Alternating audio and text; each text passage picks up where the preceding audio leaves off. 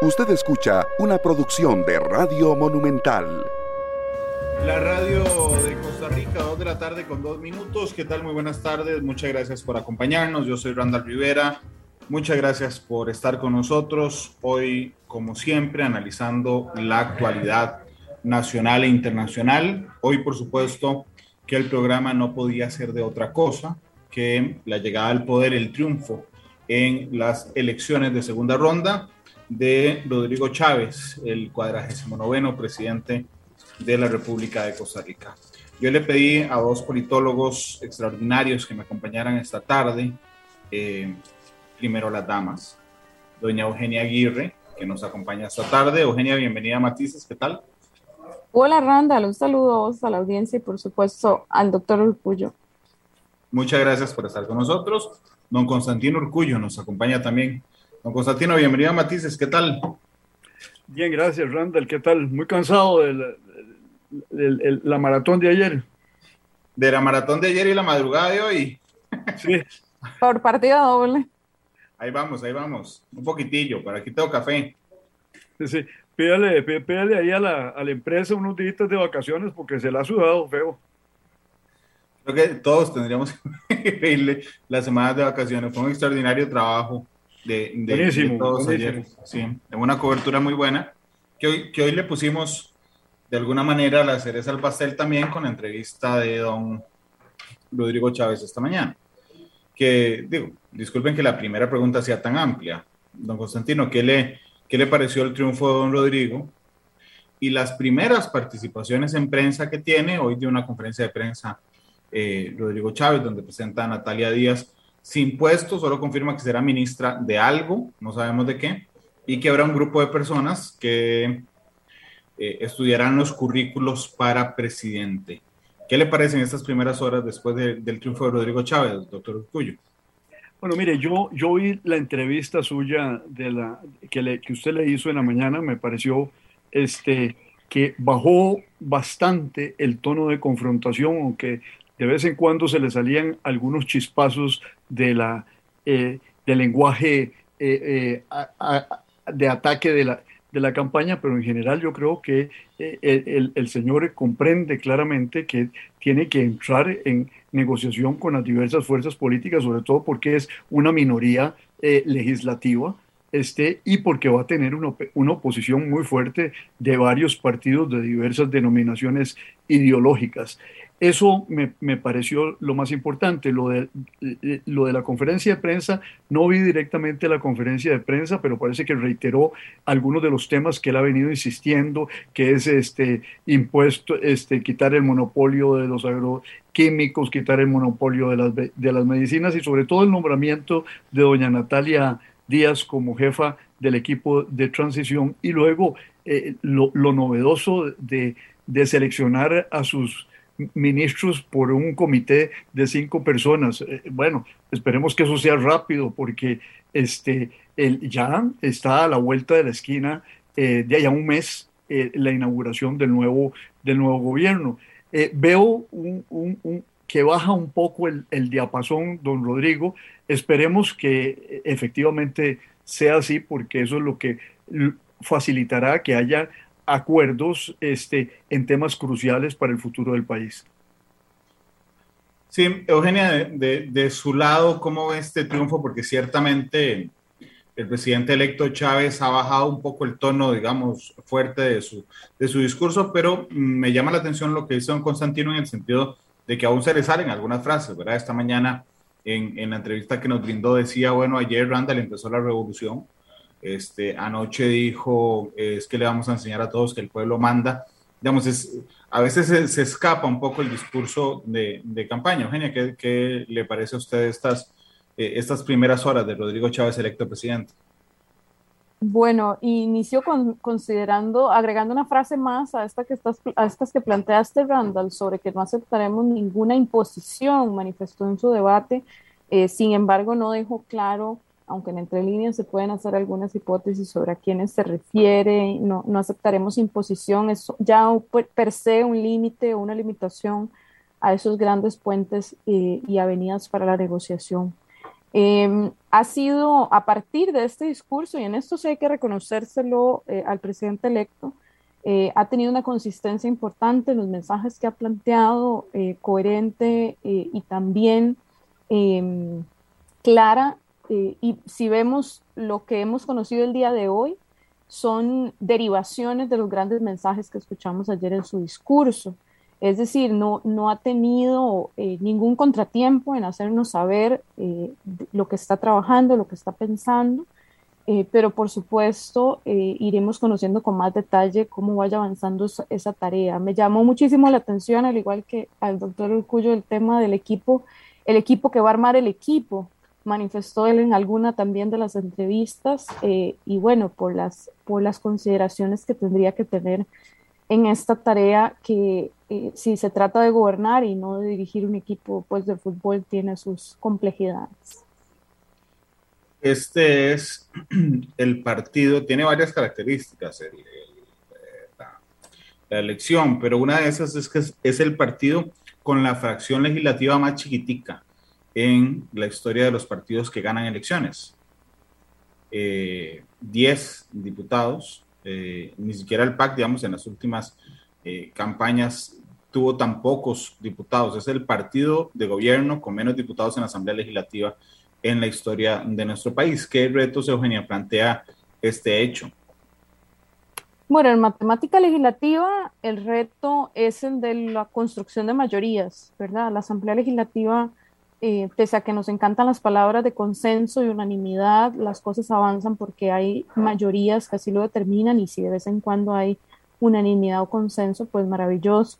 Eh, a lo que voy con esto es que em, tras una campaña muy confrontativa y de mensajes muy fuertes hacia los demás líderes políticos, unos con los que además se van a encontrar en la misma asamblea, como el caso de don Eliezer Feinza y don Fabricio, y además em, después de una campaña en la que lamentablemente no pudimos identificar, al menos en segunda vuelta, las principales propuestas eh, de ninguno de los dos candidatos, pues el, camino parece cuesta arriba. Vamos a ver, eh, don Rodrigo va a tener que eh, trabajar,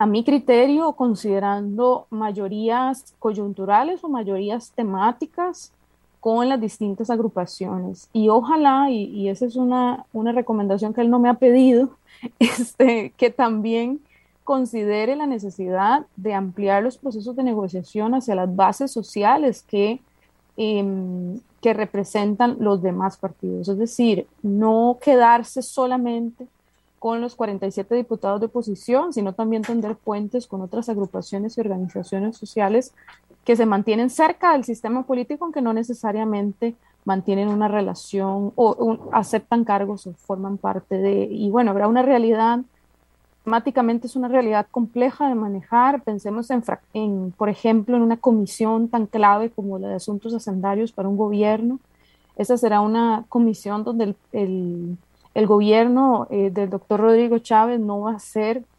Em, no va a ser mayoría, si acaso tendrá dos espacios en una comisión de 11 curules y en consecuencia eh, tendrá que entender y, todas y todos sus diputados también, con quienes tendrá que hacer un trabajo importante de cohesión intrapartidaria que necesitan a las demás fuerzas políticas para movilizar la agenda hacia adelante, la agenda que pasa por el poder legislativo sobre todo. Eh, Don Constantino, pero sé qué, qué, reto plantea, eh, qué desafío plantea este tema, don Constantino. Bueno, mire, yo este, recuerdo que en la mañana usted le hizo la pregunta a don Rodrigo en términos de y él no le, no le quiso aceptar eso, sino que dijo que qué oportunidad. Y bueno, desafío es pura y simplemente cómo vencer circunstancias adversas y tomar buenas decisiones. Y yo creo que él mismo en su discurso está diciendo que la situación del país es compleja y que entonces en ese sentido se trata de un desafío y, particularmente en lo legislativo no tiene la mayoría. Este, y eh, creo que Eugenia este, destaca un tema muy importante. Nosotros en ciencia política usamos dos palabras, palabras gobernabilidad y gobernanza.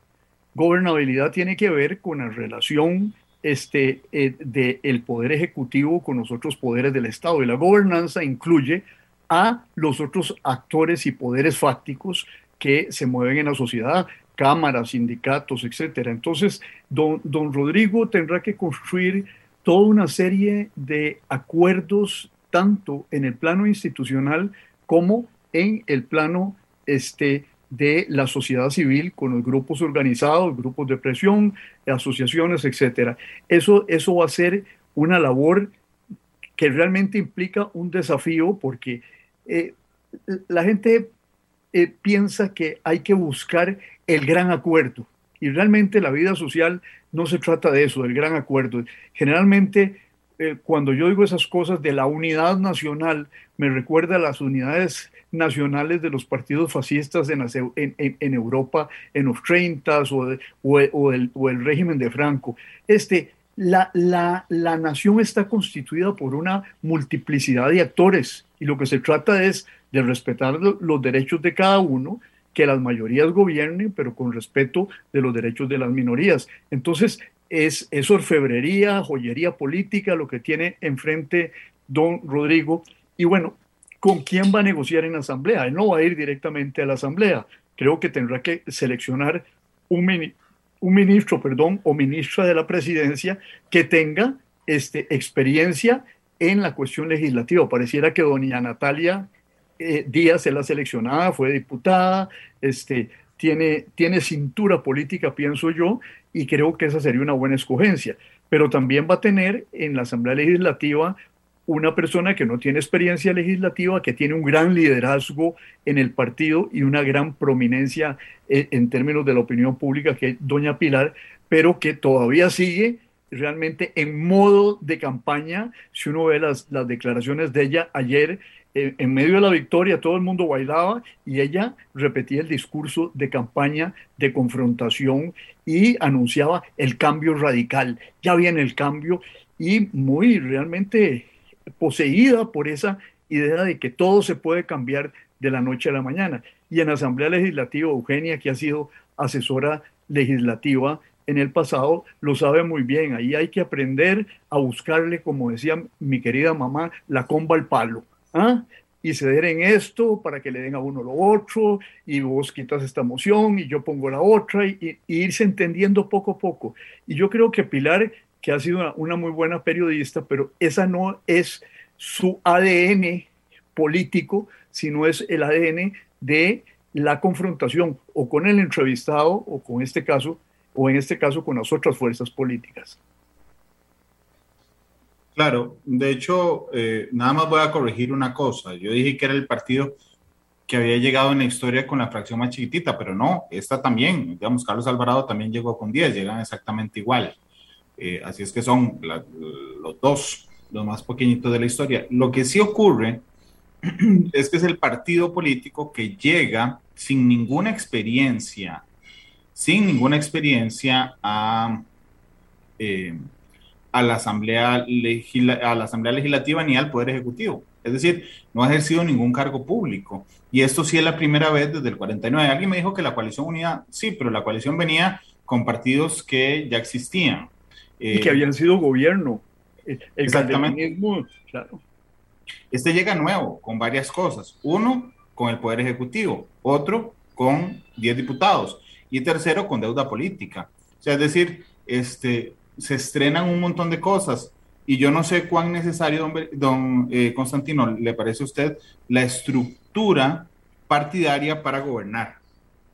A mí me parece importante, me parece importante. Y don Rodrigo, este, eh, en la conferencia de prensa se quiso zafar de ese, de ese punto, eh, diciendo que era muy bueno porque llegaban sin mañas y que bastaba con este, leer, creo que se lo dijo en entrevista suya, que bastaba con leer los reglamentos legislativos. Los que hemos pasado por la Asamblea Legislativa, este, eh, ya sea como diputados o en el caso de, Eugenia como una asesora muy importante, este, sabemos que existe lo que se llama una cultura legislativa. Hay una serie de reglas que no están escritas, que derivan de la práctica, de que uno no debe este, atreverse a burlarlas porque, ¿qué es lo que sucede? desata fuerte oposición a las iniciativas propias. Hay, hay toda una etiqueta legislativa en, muchas, en, muchos en muchos campos. Por ejemplo, yo recuerdo una de estas reglas. Cuando usted es partido de gobierno y quiere votar ciertos proyectos, lo menos que debe hacer, se lo dicen a uno cuando entra, no, este, no ataque este, de frente a su adversario, trate de negociarlo por debajo, pero de, de, vez en cuando a mí me pasó que había algunos compañeros que se mandaban un discurso incendiario, de ahí sepultado el proyecto que uno quería que, que avanzara. Eso es cultura legislativa y eso juega mucho en el juego político al interior de la Asamblea Legislativa y yo creo que también juega muchísimo en el juego político global. Hay, hay, hay, ciertas reglas establecidas por la práctica que hay que observar y no es solo leerse el reglamento de la Asamblea Legislativa. Eh, Eugenia, ¿a usted qué le parece?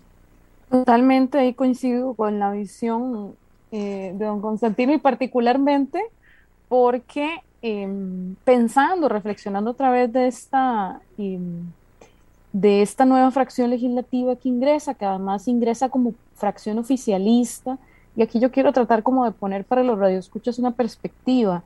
Em, por decírselo de alguna manera, ser diputado de oposición es mucho más divertido que ser diputado del oficialismo. ¿Y divertido por qué? Porque usted puede jugar a hacer una oposición muy beligerante, puede ser muy eh, puntilludo con el control político, puede ser muy em, preciso respecto a sus críticas al gobierno y no necesariamente eh, en la práctica o en la cultura legislativa tiene que ser usted eh, el que inmediatamente contraponga soluciones y tenga la respuesta a todo. Es decir, el recargo, el peso de proponer, el peso de la información, el peso de traducir los grandes anhelos de la gente prometidos en campaña política en la Asamblea Legislativa, lo lleva a la fracción oficialista. Y es además una fracción que debe, eh, en la medida de sus posibilidades, también ser escudo del Poder Ejecutivo. Es su escudo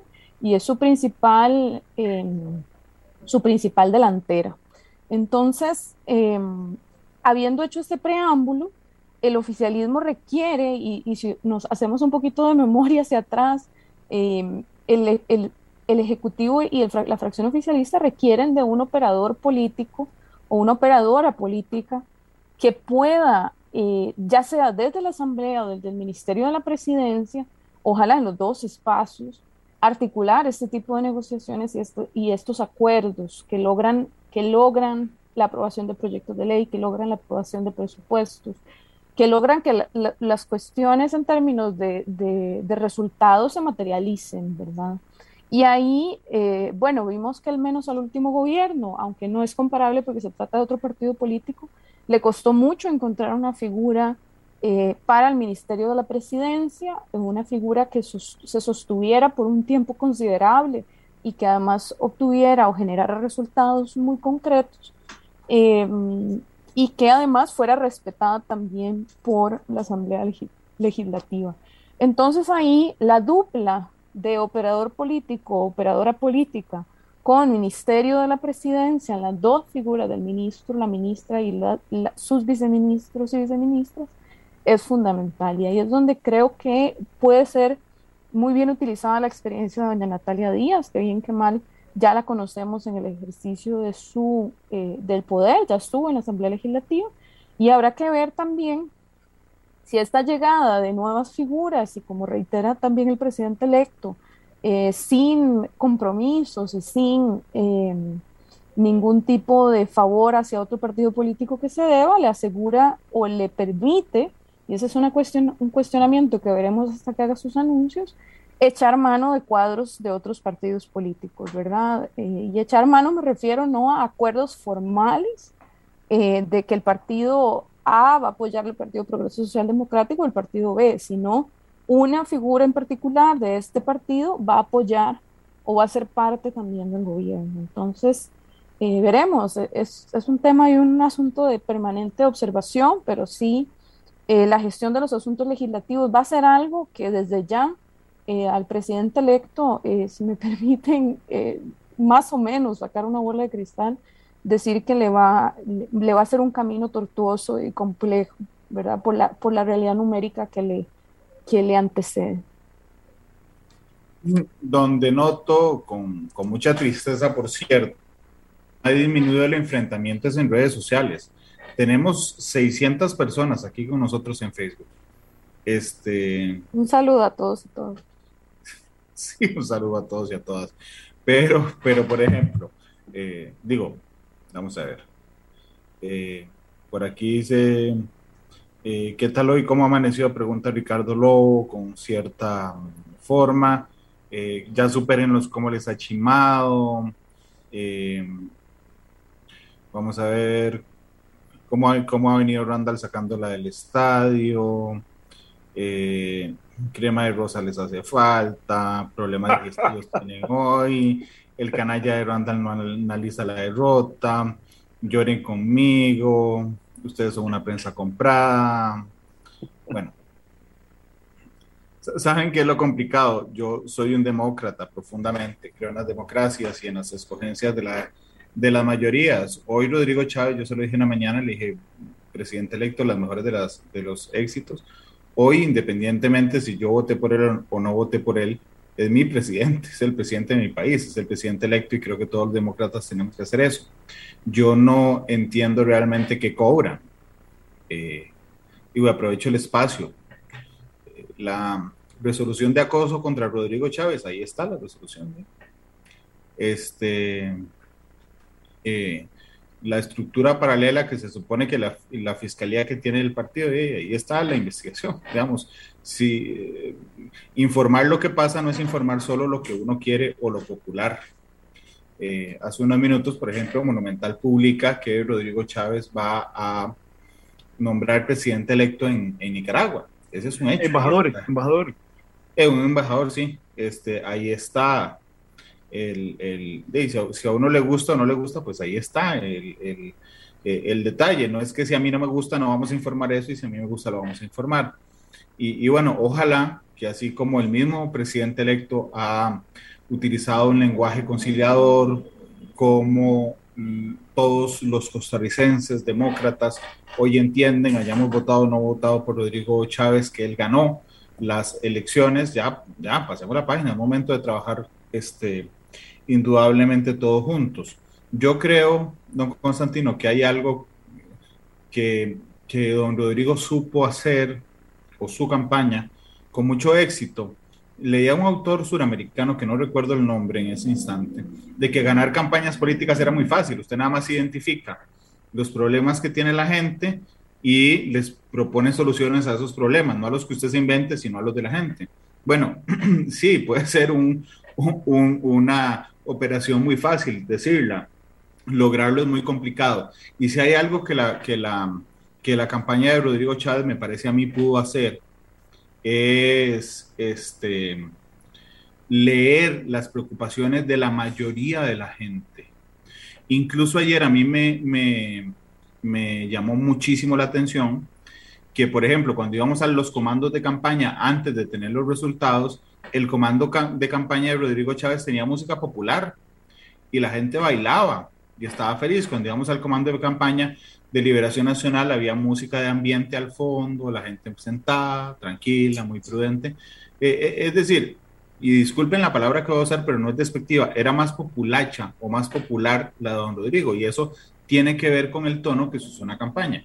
Don Constantino, a mí me parece que lograron leer mejor las preocupaciones de la gente, de la gente real, de la gente que va a votar, de la gran masa, don Constantino.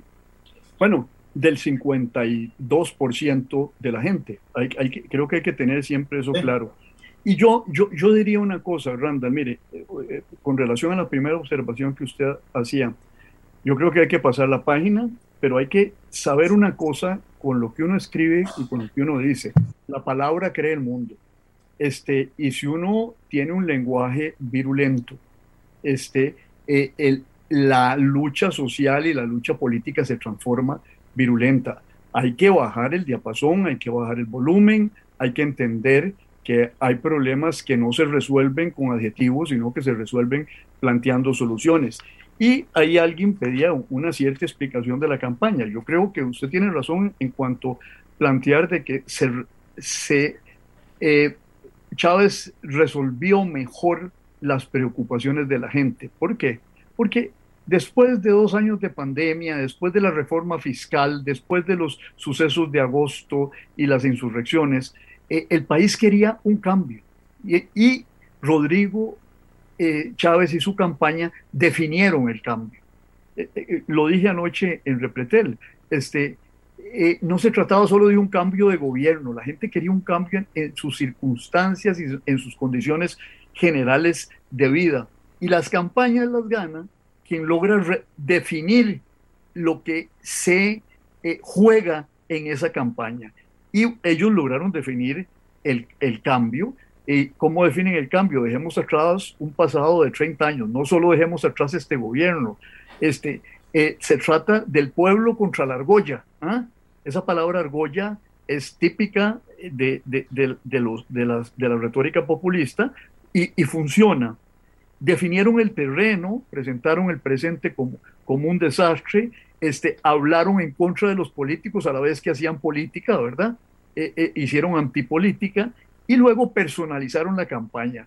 Este, Figueres quiso ir eh, más allá con una serie de planteamientos este, muy generales, tal vez el plan 911, pero lo de Chávez fue muy, muy simple. Mire, aquí este país lo maneja una argolla, lo que necesitamos es devolverle el poder al pueblo, eh, los que lo manejan son corruptos, este, y nosotros vamos a volver a ser el país más feliz del mundo.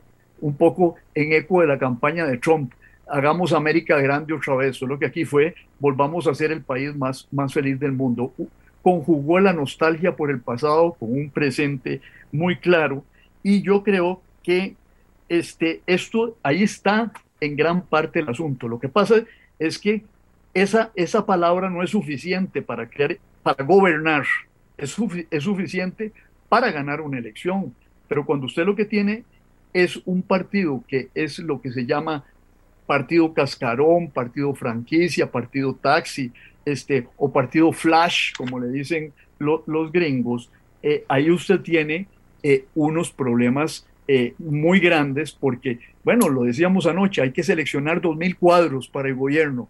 Este, ¿Cuánto le tomará a esos cinco señores de don Rodrigo Chávez y a don Rodrigo entrevistar esos 2.000 cuadros? Creo que cuando hay un partido, el partido ejerce una influencia. Y bueno, el otro tema del cual no lo voy a hablar, pero eh, que explica este resultado son los errores de campaña del partido y de José María Figueres que los cometió pero tampoco estamos ante un escenario, y con esto termino, donde este, fue una, una victoria apabullante y aplastante, no. Estamos hablando de 5.5 puntos, por ahí debe andar el, el, asunto de distancia entre los dos, y aunque Liberación Nacional va a estar 12 años fuera del poder, bueno, un millón de votos, un millón cien mil votos, don Rodrigo Chávez, un millón de votos, José María Figueres, y un millón de votos que no votó, ¿verdad?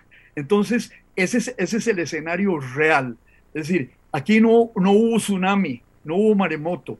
Lo que hubo fue, y, recuerdo esto yo de, de, mi experiencia política pasada, más o menos ese es el, el porcentaje por el cual Oscar Arias le ganó a Rafael Ángel Calderón en 1986. ¿Ah? Entonces, de eso es lo que es, esa es la situación política real. Chávez la supo leer, supo leer la inconformidad en las costas, la inconformidad en ciertos sectores marginados, supo, supo leer que hay dos economías en este país, la de avanzada y la que se está quedando rezagada, y se dirigió con ese lenguaje a los que están quedándose atrás. Ese es, el tema de fondo de esta campaña, a mi juicio. Sí, Eugenia, ¿a, a usted qué le parece? Porque Realmente yo creo que la clave del triunfo, y tiene razón don Constantino, llegando al 52% de los votos válidos, es saber leer, digamos, con más facilidad esas dos Costa Ricas. Y, la muestra está, por ejemplo, en las, en las provincias ganadas, ¿verdad? Cartago y San José las gana eh, Figueres, el resto del país lo gana Rodrigo Chávez. Sí, acá habría que agregar eh, que no, el triunfo, eh, al menos de José María Figueres en Cartago en San José, no es un triunfo apabullante, como bien lo dice también el doctor Urcullo. La diferencia en esos, en, en esos eh, en estas provincias es una diferencia estrecha que no le permite a José María llegar a gobierno, pero que sigue siendo o siguen siendo estas provincias junto con Alajuela y Heredia las más importantes respecto a marcar la dirección del voto.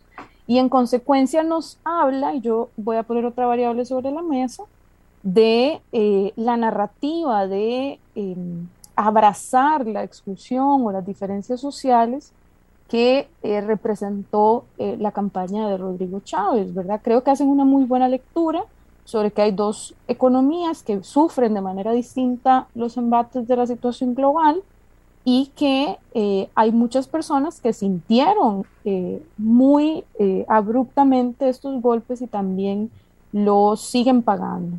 Y acá hay una, una compañera acá que comenta que dice, em, Teresita, la gente vio en Rodrigo Chávez un gran líder. Y por supuesto que lo vio. Lo vio porque esa es parte de la narrativa que se construye y por eso hoy él es el presidente electo. Es que no sobredimensionemos tampoco el hecho de que, como sea que haya sido la campaña, nos haya gustado o no, eh, hoy las instituciones democráticas establecieron que es el presidente electo lo será a partir del próximo 8 de mayo en ejercicio de su gobierno. Y eso es de respetar, es la voluntad de una mayoría, es al, al, sistema que nos adscribimos también.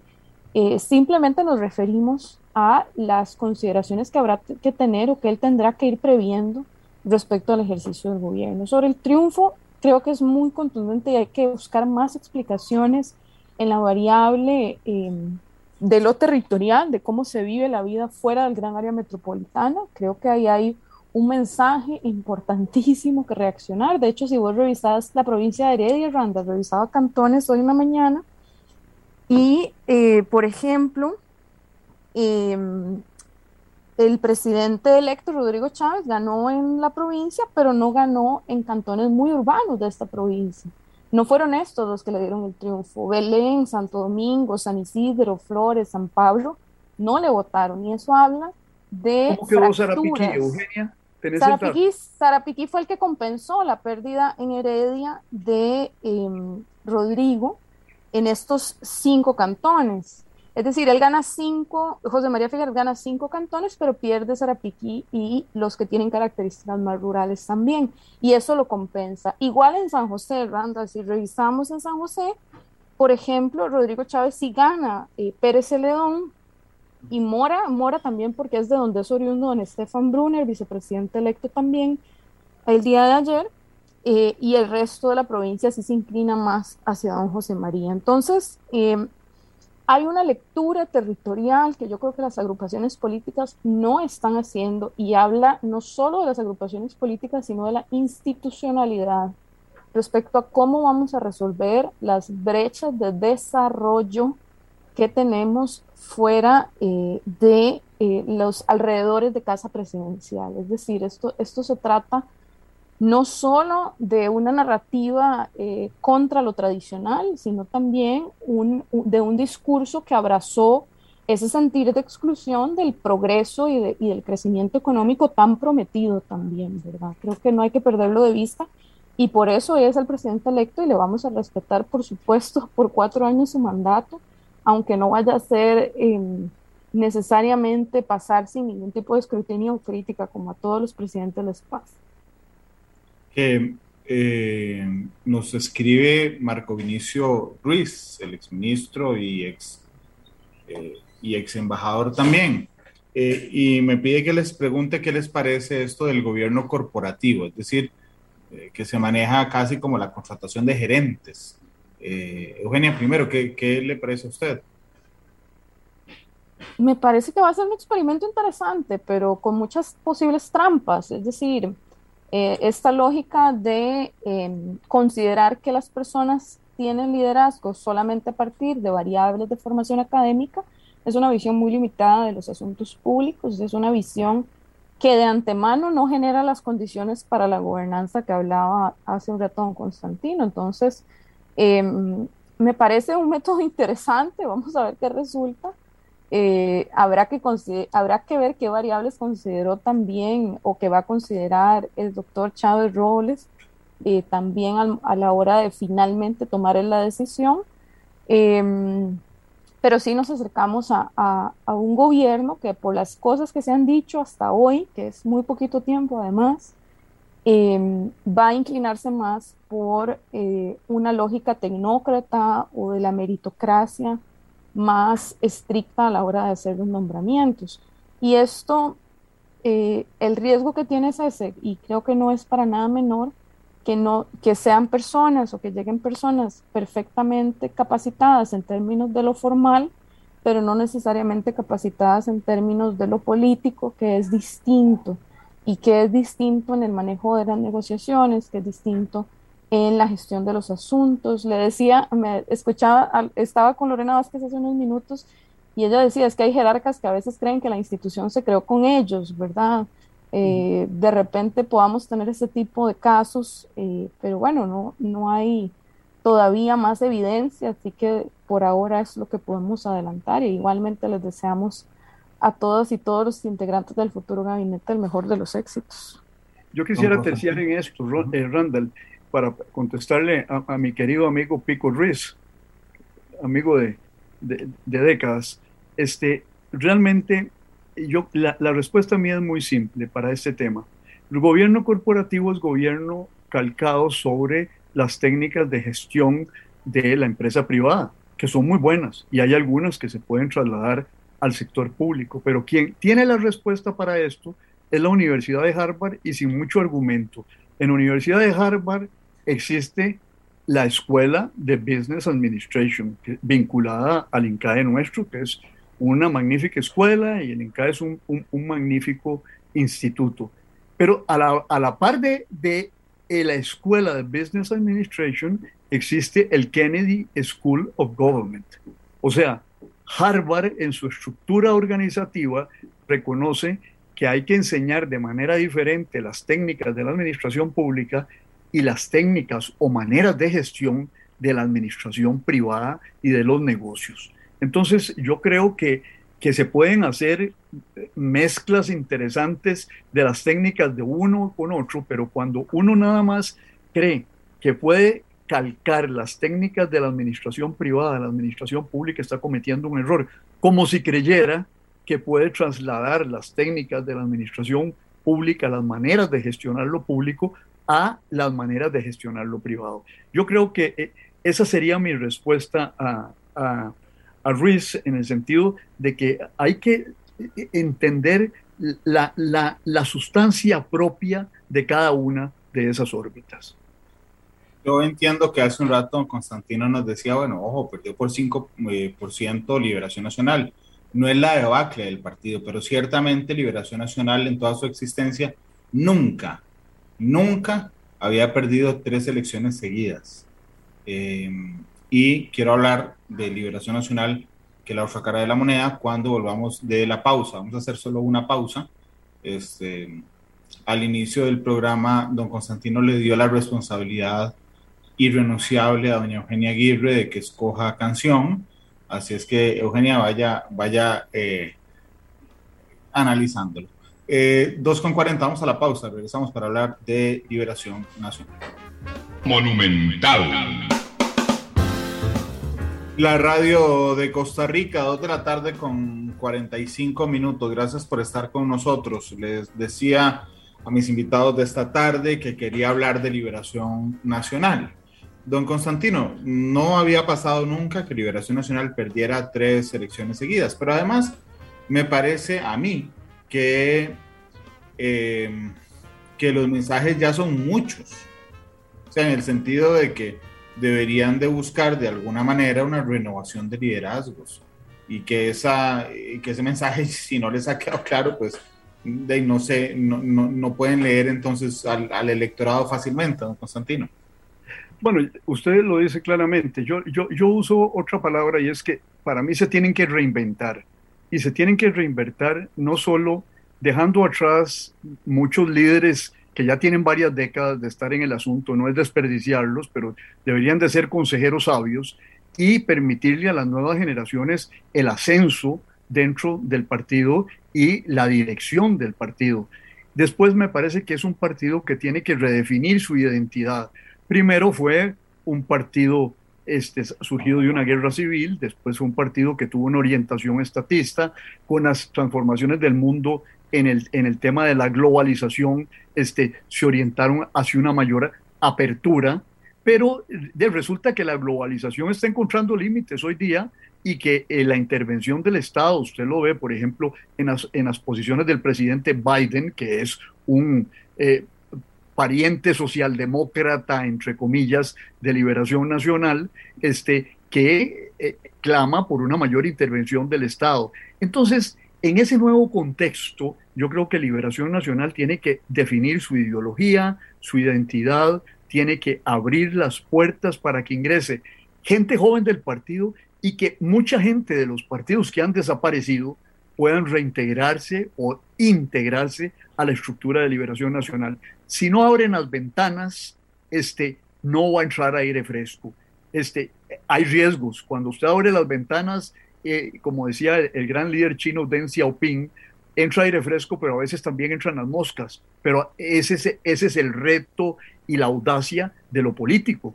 Es decir, tienen que tener la audacia suficiente para decir, bueno, hemos hecho las cosas mal, las vamos a hacer mejor, volvamos a ser un partido que tenía relaciones con los sectores, hasta los 60 Liberación tenía influencia en los sindicatos, por ejemplo. Abandonó eso de manera significativa. Este, Liberación este, eh, no tiene una presencia importante en las universidades hoy día. Tiene que volver a esos terrenos y aceptar que en esos terrenos no va a ser hegemónico como lo fue en el pasado, pero que tiene que darle eh, pelota a esos sectores sociales que han quedado afuera de la estructura del partido. Tienen cuatro años para reinventarse si quieren seguir existiendo. Es un reto similar el que tiene la Unidad Social Cristiana, déjeme decirle también. Es decir, la Unidad Social Cristiana tiene que pasar de ser un partido que hoy día es una confederación de feudos regionales a ser un partido con dirección nacional, con metas nacionales, con dirigentes nacionales y no solo dirigentes provinciales. Eugenia. No, agregaría al comentario el tema de eh, las contradicciones internas que atraviesan a la agrupación. Eso, eso no es un tema sencillo de digerir para quienes son líderes históricos dentro del partido político. Es un partido que eh, hoy por hoy no ha definido su posición en torno a, la materia de los derechos humanos, no se ha definido respecto a eh, el modelo de desarrollo económico, en qué camino o hacia qué dirección para anclar un desarrollo eh, en todas las esquinas del país. Em, es un partido que además tiene que resolver a lo interno que, cuál es la condena hacia quienes le han fallado a la ciudadanía en términos de em, los resultados o en términos de eh, la corrupción, ¿verdad? E, e, es un, son una serie de contradicciones internas que le da la edad, ¿verdad? Los, los, los, el tiempo que ya llevan en esto de, de ejercer el poder y de ser parte del sistema político. Y ante un reto eh, sustantivo, a mi parecer, que no es para nada menor que yo le diría, yo ahí sí, sí discrepo que no es un reto de aquí a los próximos cuatro años, sino de los próximos cuatro, eh, dos años, si quieren seguir manteniendo una hegemonía en el tema municipal local, ¿verdad?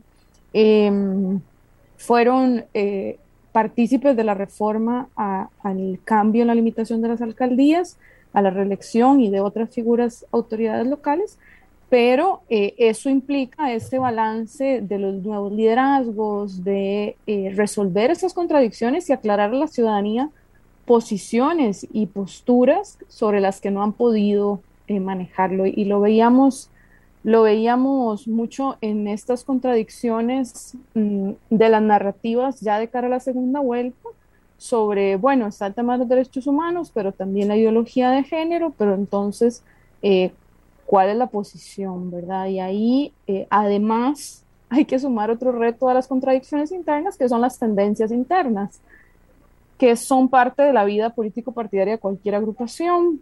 Eh, en este caso, digamos, si analizamos la nueva fracción legislativa, podemos valorar que hay figuras políticas, diputados y diputadas electas que van a asumir el próximo primero de mayo que vienen de distintas corrientes de este partido político y en consecuencia esos 19 votos eh, en caso de que hubiese ganado José María Figueres, tampoco eran 19 votos em, al unísono o, de manera contundente, siempre de acuerdo, ¿verdad? Y creo que em, habrá que ver cómo esta agrupación asuma esta derrota y, seguiremos también pues al pendiente de cómo transforme esta derrota su trabajo desde el Congreso. Y hay, una variable que queda ahí también sobre la mesa, y es el tema de la desigualdad social creciente. Este, hace unas semanas, un, gran economista de liberación, no voy a decir su, nombre, un hombre que ha cumplido una, una, función importante dentro de la política económica de nuestro país, me decía claramente a mí, mire, Constantino, dice, nosotros eh, ante ese tema tenemos que resolver un, problema. El problema es de que le apostamos a que íbamos a crecer y a crecer y a crecer y que se iba a derramar el crecimiento y no se ha derramado el crecimiento, sino que más bien se ha acrecentado la desigualdad. Entonces los temas y eso, eh, eh, reducir las desigualdades en el lenguaje clásico era temas de justicia social, es decir, hacer, incluir no solo eh, este, a la gente por sus diferencias en materia de género, etcétera, sino incluir a la gente por sus diferencias en cuanto al ingreso, en cuanto a su ubicación en la pirámide eh, social, eh, en cuanto a su ubicación en los temas de pobreza. liberación y los otros partidos tienen que definir ese tema. Es decir, el tema del crecimiento no es suficiente per se y cómo vamos a hacer que ese crecimiento que hemos tenido y que vamos a tener se distribuya de manera más equitativa entre la población. Don Constantino, muchas gracias por habernos acompañado hoy en Matices. Aquí a la orden. Eugenia, muchas gracias por haber estado con nosotros. Un enorme gusto. Siempre el tiempo se nos va volando después de la jornada electoral. Sí, se va rapidísimo. Eugenia, ¿qué canción escogió? El, doctor Orcullo había pedido una canción de Sabina, entonces la entré por ahí en esa búsqueda y mm, además me llegaron algunas recomendaciones, entonces le pediría ahí en la cabina la, la canción Pastillas para no soñar. Pastillas para no soñar, una extraordinaria canción. Bueno, es que yo soy sabinero, entonces eh, digo, todas las canciones de Sabina me parecen extraordinarias. Eh, 2,54 pastillas para no soñar, es la canción que despide hoy Matices. Muchísimas gracias por acompañarnos y invitarlos mañana. Tenemos horario especial al mediodía, será mañana el programa. Eh, así es que nos acompañen. 2,55, Eugenia, don Constantino, muchas gracias. gracias a la orden. Hasta luego. El maestro Sabina despide Matices. Hasta luego, feliz tarde. Este programa fue una producción de Radio Monumental.